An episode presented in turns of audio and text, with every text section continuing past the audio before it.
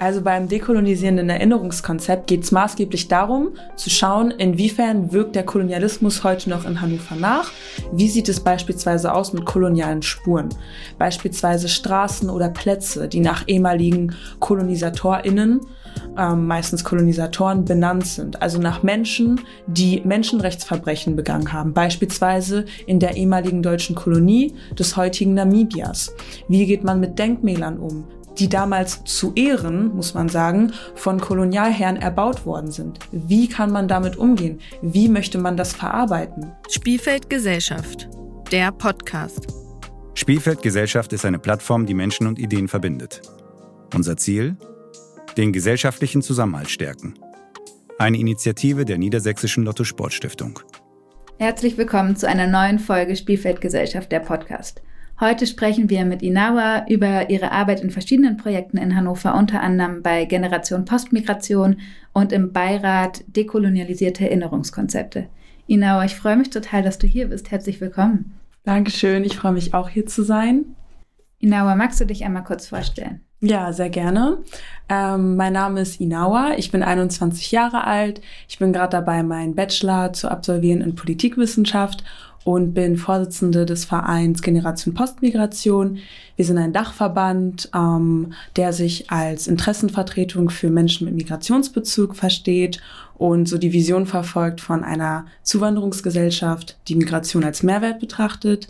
Und zudem bin ich auch im Bereich der Klimagerechtigkeit aktiv und leite da ein BIPOC-Kollektiv. BIPOC steht für Black Indigenous People of Color. Und wir machen dahingehend Community Building.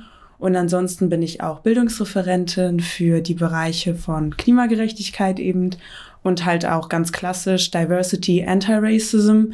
Aber da machen wir auch oder mache ich ähm, einen großen Fokus auf die Themen von Rassismuskritik und tatsächliche Hinterfragung von Strukturen und Aufzeigen von kolonialen Kontinuitäten weil es mir wichtig ist, systematische ähm, Zusammenhänge zu hinterfragen. Seit kurzem bin ich Mitglied im Beirat für ein dekolonisierendes Erinnerungskonzept der Stadt Hannover und da geht es eben genau darum, Handlungsempfehlungen auszusprechen dafür, wie halt ein dekolonisierendes Erinnerungskonzept ja in die Stadtgesellschaft implementiert werden kann. Sprich, ähm, ich versuche in verschiedenen städtischen Prozessen meine Perspektive mit reinzubringen als schwarze junge Person. Genau, das ist so die Zielsetzung meiner Arbeit. Ja, man merkt auf jeden Fall direkt, du bist einfach super viel unterwegs, du bist total engagiert. Deshalb frage ich dich jetzt doch zuerst nach dir, was motiviert dich? Was gibt dir Mut, Kraft, Lust, Interesse, dich zu engagieren? Was mir Lust, Kraft und Interesse gibt, mich zu engagieren, ist, würde ich sagen, die Legacy, also das, was schon viele Menschen vor mir gemacht haben, praktisch das Erbe ähm, und die Kontinuität ähm, von anderen schwarzen Frauen, die aktiv waren, die aktiv sind im Aktivismus, in der Politik, von anderen schwarzen Menschen. Es ist die Community und auch ganz einfach die Notwendigkeit, ähm, Perspektiven mit in Prozesse reinzubringen und ja, eben das Potenzial, was darin steckt, wenn man sich eben dazu bekennt, seine Stimme zu nutzen für gesellschaftlichen Wandel. Weil ich halt der Meinung bin, dass unsere Gesellschaft viel mehr sein kann, als sie bisher ist. Das ist so meine Grundmotivation. Die Hoffnung und ein positives Bild von unserer Gesellschaft, was ich versuche, ja. mir immer beizuhalten. Das ist auf jeden Fall ein starker Motivator. Ich würde dich gerne einmal ein bisschen zu deiner Arbeit fragen bei Generation Postmigration. Mhm. Du bist ja auch im Vorstand. Für alle Menschen, für die vielleicht zum Beispiel das Wort Postmigration nicht so ein starker Begriff ist, kannst du den Namen einmal erklären? Was verbirgt sich dahinter? Ja, sehr gerne und danke auch für die Frage. Generation Postmigration. Also ich habe schon zu Beginn gesagt, wir verstehen uns als Interessenvertretung für Menschen mit Migrationsbezug. Und ähm, wir nennen uns Generation Postmigration, eben weil wir dieses Ziel verfolgen von einer Zuwanderungsgesellschaft, postmigrantische Zuwanderungsgesellschaft. Ähm, die Wissenschaftlerin Naika Furutan hat da ähm, viele Theorien oder ein Konzept dazu entwickelt oder ja, dieses Prinzip von einer Zuwanderungsgesellschaft ganz passend beschrieben. Und dieses Konzept besagt eben, dass ähm, wir eine Zuwanderungsgesellschaft sind hier in Deutschland, eben weil Deutschland ein von Migration geprägtes ähm, Einwanderungsland ist. Und das ist so unsere Prämisse, unsere Grundannahme und deswegen auch Postmigration. Das heißt, ähm, wir in unserer ähm, Vereins- und Verbandsarbeit möchten nicht mehr unterscheiden zwischen Deutsch, Nicht-Deutsch. Auf solche binären Unterscheidungen kommt es nicht mehr an. Die sind unserer Meinung nach und auch der Meinung von vielen anderen Menschen nach längst überfällig. Es geht nicht mehr um die Unterscheidung von Deutsch-Nicht-Deutsch angesichts des Fakt, dass ähm, ein Großteil der deutschen Bevölkerung eben Migrationsbezug hat. Und ähm, die übergeordnete Zielsetzung ist also, so eine postmigrantische Zuwanderungsgesellschaft irgendwann zu bekommen. Und dieses postmigrantisch heißt dann, dass es irgendwann so ist, dass unsere Gesellschaft ähm, sich öffnet in den Strukturen, in den Zugängen und dass halt eben ein Aushandlungsprozess stattfindet. Und in diesem Aushandlungsprozess sehen wir uns halt. Es geht also darum, Zugänge zu bekommen, Zugänge zu schaffen und auch einfach so unsere demokratischen Rechte einzufordern.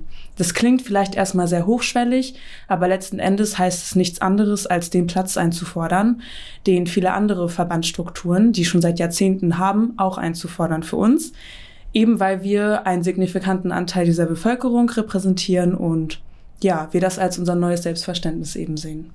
Ihr habt ja auf eurer Website stehen, dass ihr Strukturen verändern wollt und eure Vision Realität werden lassen wollt. Mhm. Was sind die Strukturen, die ihr gerne verändern wollt und was ist auch die Vision, die ihr habt? Also das ist schon ein bisschen erklärt, aber vielleicht lässt sich das ja greifbar machen an Details. Ja, also Strukturen, die wir verändern möchten, Zugänge, die wir schaffen wollen, bezieht sich vor allem auf städtische und kommunale Prozesse. Der Wir 2.0-Prozess der Stadt Hannover, wo es vor allem um die ähm, ja, Neuschreibung oder um die Reinvention vom ähm, hannoverschen Integrationsplan ging. Daran waren viele Gründungsmitglieder von Generation Postmigration beteiligt. Das heißt, wir möchten uns in städtische Prozesse mit engagieren. Ähm, zudem fördern wir auch unterschiedliche Projekte, halt auch in Hannover, wie zum Beispiel das A-Team-Projekt, wo es darum geht, Diskriminierungssensibilität an Schulen zu bringen. Also wir arbeiten sehr viel äh, projektorientiert, weil es uns wirklich darum geht, ähm, ja, zu implementieren. Und das heißt eben, unseren Gedankengang, unsere Vision wirklich einzubringen bringen. Und da kooperieren wir viel mit der Stadt Hannover ähm, und freuen uns auch darüber, dass sie sich dafür öffnet, aber auch mit anderen Einrichtungen, wie zum Beispiel dem Historischen Museum oder auch dem Zeitzentrum. Und genau der Aspekt von Kooperation ist uns auch wichtig, weil ähm, Tokenism existiert in unserer Gesellschaft. Es passiert immer wieder, dass plakativ ähm, die Stimme von BIPOC, also Menschen mit Migrationsbezug auch, ähm, genutzt wird, dass Menschen mit in Prozesse scheinbar involviert werden, die Personen dann aber letzten Endes gar kein Mitspracherecht haben, es zu gar keinen wirklichen Veränderungen kommt, sondern es einfach nur unter, die, unter dieser Plakette von Diversity ähm, runtergebrochen beispielsweise so ist, dass beispielsweise eine schwarze Person mit aufs Bild kommt, aber tatsächlich nicht wirklich viel an ähm, ja, Mitsprache hat. Und deswegen ist für uns von Generation Postmigration dieser Aspekt von Kooperation auf Augenhöhe so wichtig. Wir bringen Expertise mit rein, von der die Prozesse auch profitieren. Und deswegen muss es eben eine Zusammenarbeit sein und ja, nicht nur ein plakatives mit einbinden. Aber das funktioniert sehr gut in unserer Arbeit.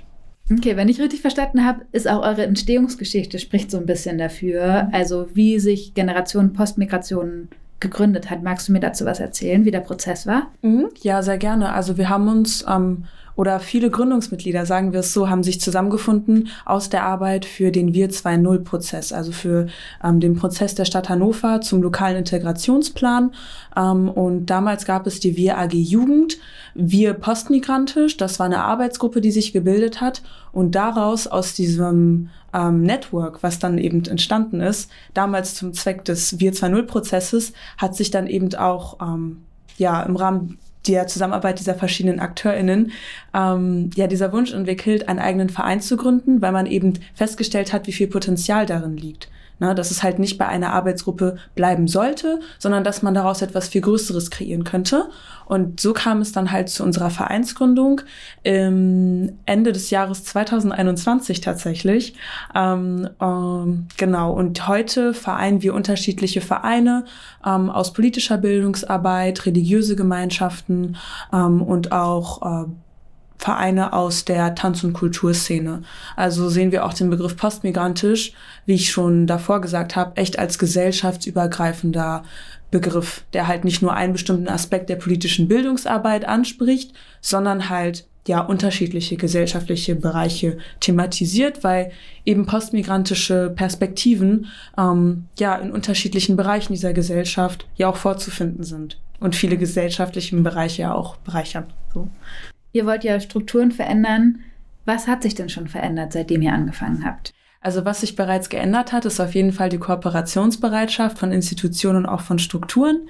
Zugänge öffnen sich immer mehr, eben weil mit unserer Gründung ähm, ja städtische Politik und auch kommunale Prozesse gemerkt haben, dass sie einen Bedarf haben, ähm, ja unsere Perspektiven, postmigrantische Perspektiven mit einzubeziehen.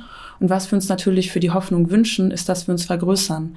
Also ähm, auch Vernetzung auf bundesweiter Ebene wäre auf der Agenda, ähm, landesweit ähm, aktiv zu werden und natürlich auch immer mehr Menschen mit postmigrantischen Perspektiven und mit postmigrantischem Mindset, die sich dieser Zielsetzung ähm, ja anvertrauen können, mit für uns zu gewinnen, dass wir einfach ähm, ja mit einem immer größer werdenden Team auch diese Arbeit angehen können. Aber da bin ich sehr optimistisch.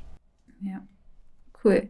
Es ist ja eins von euren Zielen, dass ihr Interessensvertretung machen könnt und ihr arbeitet ja schon mit ganz vielen Vereinen zusammen, also ganz viele Vereine sind bei euch Mitglied. Mhm. Erreicht ihr denn alle Gruppen schon, die ihr erreichen wollt und die ihr vertreten wollt oder sind da auch noch Menschen, deren Vertrauen ihr irgendwie gewinnen wollt oder zu denen ihr noch nicht so gut hinkommt?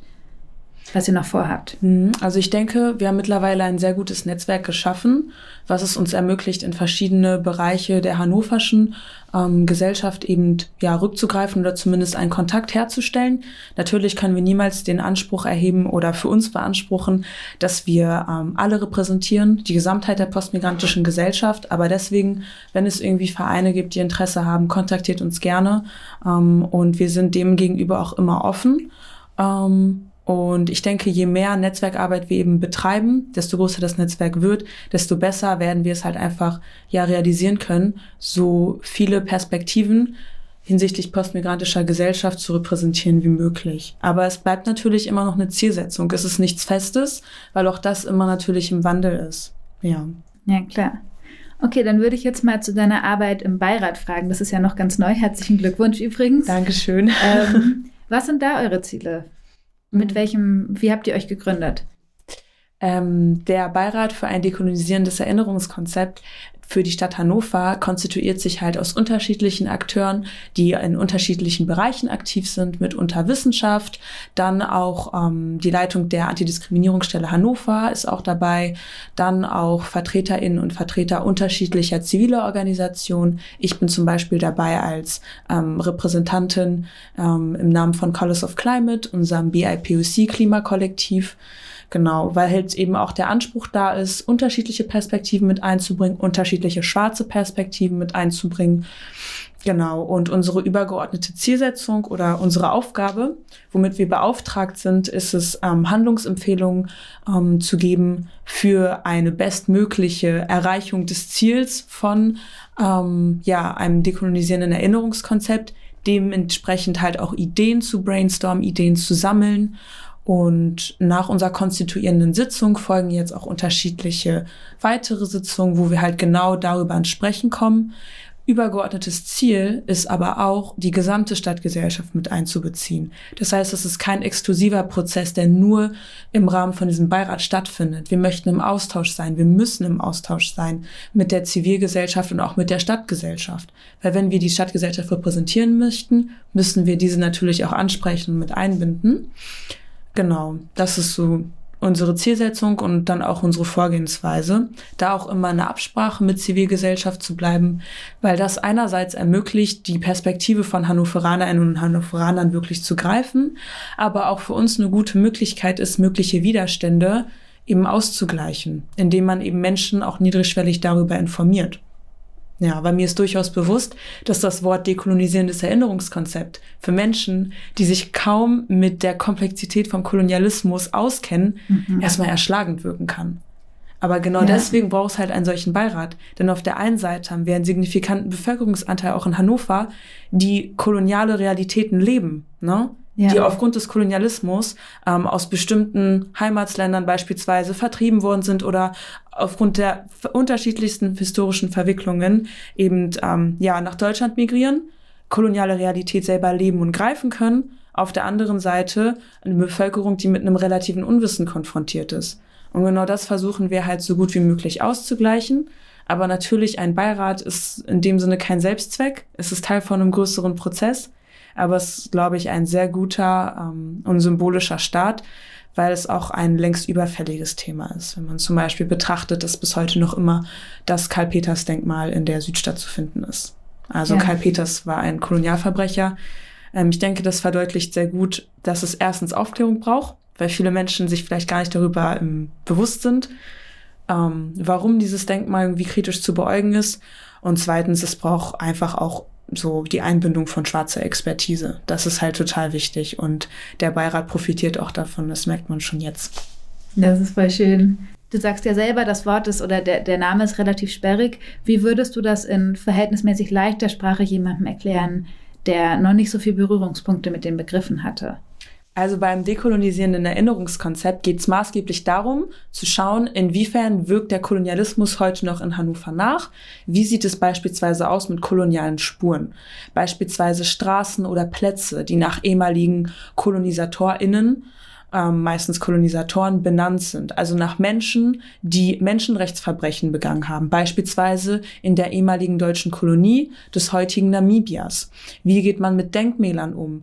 Die damals zu Ehren, muss man sagen, von Kolonialherren erbaut worden sind. Wie kann man damit umgehen? Wie möchte man das verarbeiten? Weil einerseits haben wir diese kolonialen Spuren, andererseits nimmt die Stadt Hannover für sich in Anspruch, eine Zuwanderungsgesellschaft zu sein, offen zu sein für Menschen, die hierher kommen, offen zu sein für das, was die Stadtgesellschaft ist. Und da muss man eben schauen, wie kann man da einen Ausgleich finden und welche Maßnahmen, also ähm, was muss getan werden, damit das in einem Einklang zueinander kommt, damit auch Hannover letzten Endes sich selbst gerecht werden kann. Das ist so die Art und Weise, wie ich das erklären würde. Das heißt, es geht erstmal um koloniale Aufarbeitung. Ähm, und ja, der Beirat ist an sich kein Selbstzweck, es ist Teil von einem größeren Prozess.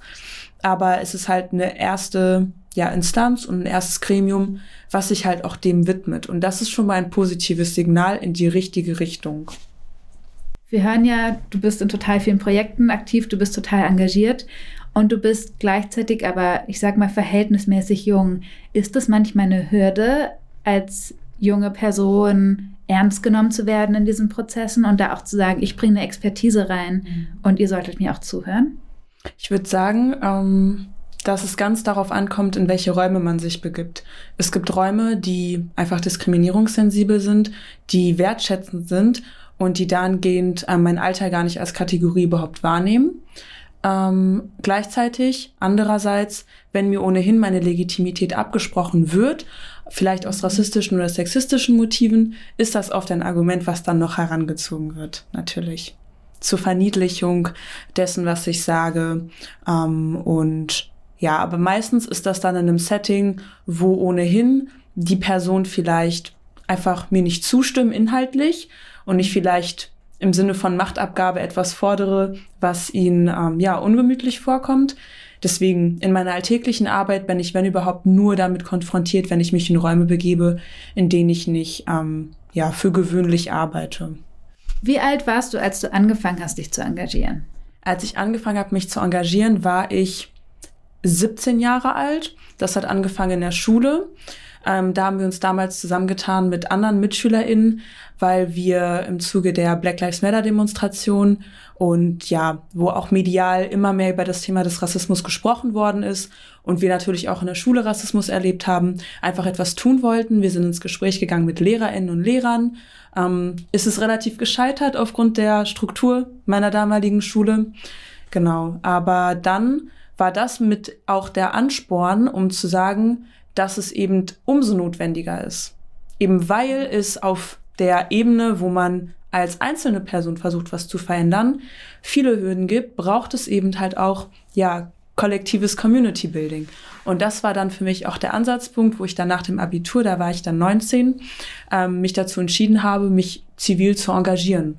Genau, und dann bin ich eben auf das Vorhaben gestoßen, Generation Postmigration eben äh, zu gründen, beziehungsweise bin auf Personen gestoßen, die das so als Vision hatten.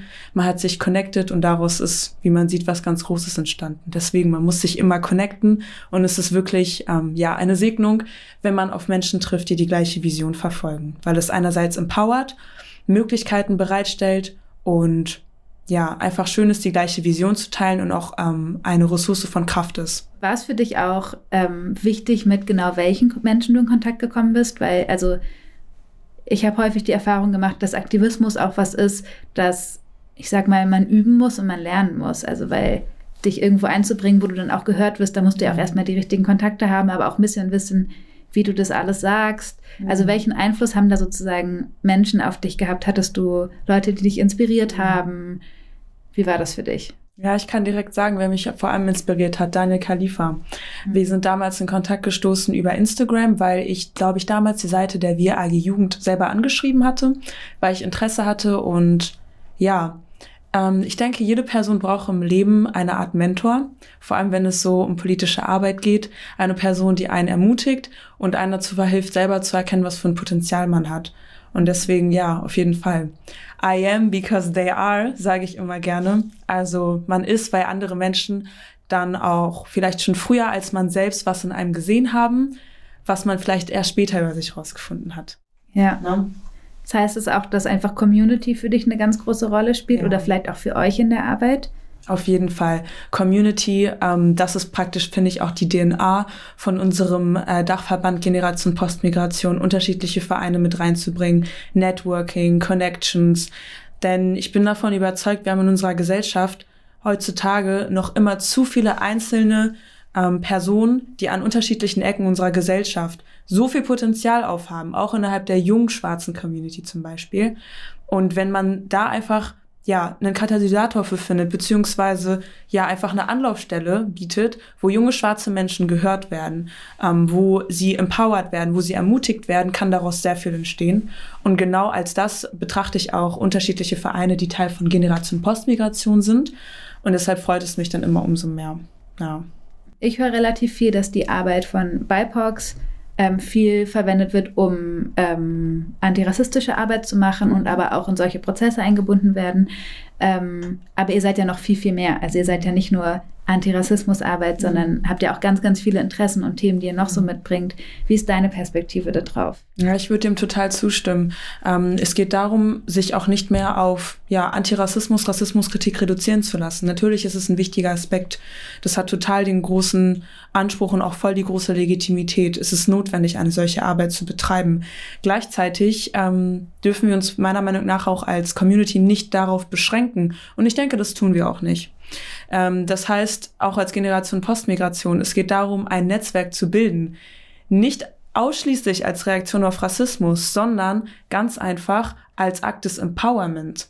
Also Natürlich sind wir alle von einer rassistischen Gesellschaft geprägt, aber es geht darum, Expertisen zu nutzen, unser Potenzial zu nutzen, das eben mit einzubringen und ja, ganz einfach uns das anzueignen, was uns zusteht, rechtlich, ähm, aber natürlich auch perspektivisch, wenn man eben betrachtet, welche Zugänge für andere Bevölkerungsgruppen leichter erreichbar sind. Darum geht es. Ähm, Potenziale fördern, Talente fördern, Zugänge zu schaffen, um einfach Perspektiven zu eröffnen. Genau. Mhm. Hast du da irgendwie so bestimmte Momente oder vielleicht auch schöne Erinnerungen von Momenten, in denen das passiert ist? Also Beispiele? Ja, natürlich. Also beispielsweise im Beirat für ein dekolonisierendes Erinnerungskonzept. An einem Tisch zu sitzen oder in einem Raum mit unterschiedlichen ähm, schwarzen ExpertInnen, die sich eben mit diesem Thema auseinandersetzen, auf einem extrem hohen intellektuellen Niveau. Also das zeigt, es hat nicht nur etwas mit Antirassismusarbeit zu tun. Es geht darum, Systeme neu zu denken. Und ich denke, das ist halt letzten Endes auch die Fortsetzung von ähm, Rassismuskritik und noch etwas viel Größeres als nur eigene Betroffenheit. So und das ist das, was mich persönlich ja auch als angehende Politikwissenschaftlerin halt ja, ähm, ja extrem motiviert. Du bist jetzt ja mit deiner Arbeit, habe ich das Gefühl, ganz oft so an der Grenze zwischen Aktivismus, aber auch einer Institution. Also mhm. Du bist sozusagen an dem Schritt, dass du zu sowas eingeladen wirst und dass das auch mal zum Beispiel in der städtischen Struktur stattfindet. Was sind so da die Herausforderungen für dich? Oder sind das überhaupt Unterschiede? Unterscheidet sich das von deinen sozusagen eher aktivistischen Tätigkeiten? Wie ist das? Ähm, ich würde sagen, aktivistische Tätigkeit habe ich in dem Sinne noch nie wirklich betrieben. Mhm. Es war immer mehr zentriert auf Bildungsarbeit. Also es ging darum, aufzuklären, Wissen zu schaffen, Wissen zu multiplizieren. Ähm, und Herausforderung ist natürlich, wenn man mit einer Perspektive in Räume tritt, die diese Perspektive zuvor nicht hatten, in Machträume tritt, die auch, sagen wir es ganz offen, resistent waren gegenüber dieser Meinung, die diese Meinung ganz bewusst ausgeschlossen haben für einen sehr, sehr langen Zeitraum, auch was die Stadt Hannover angeht. Ähm, das, was ganz wichtig ist, ist das Navigieren von unseren Interessen.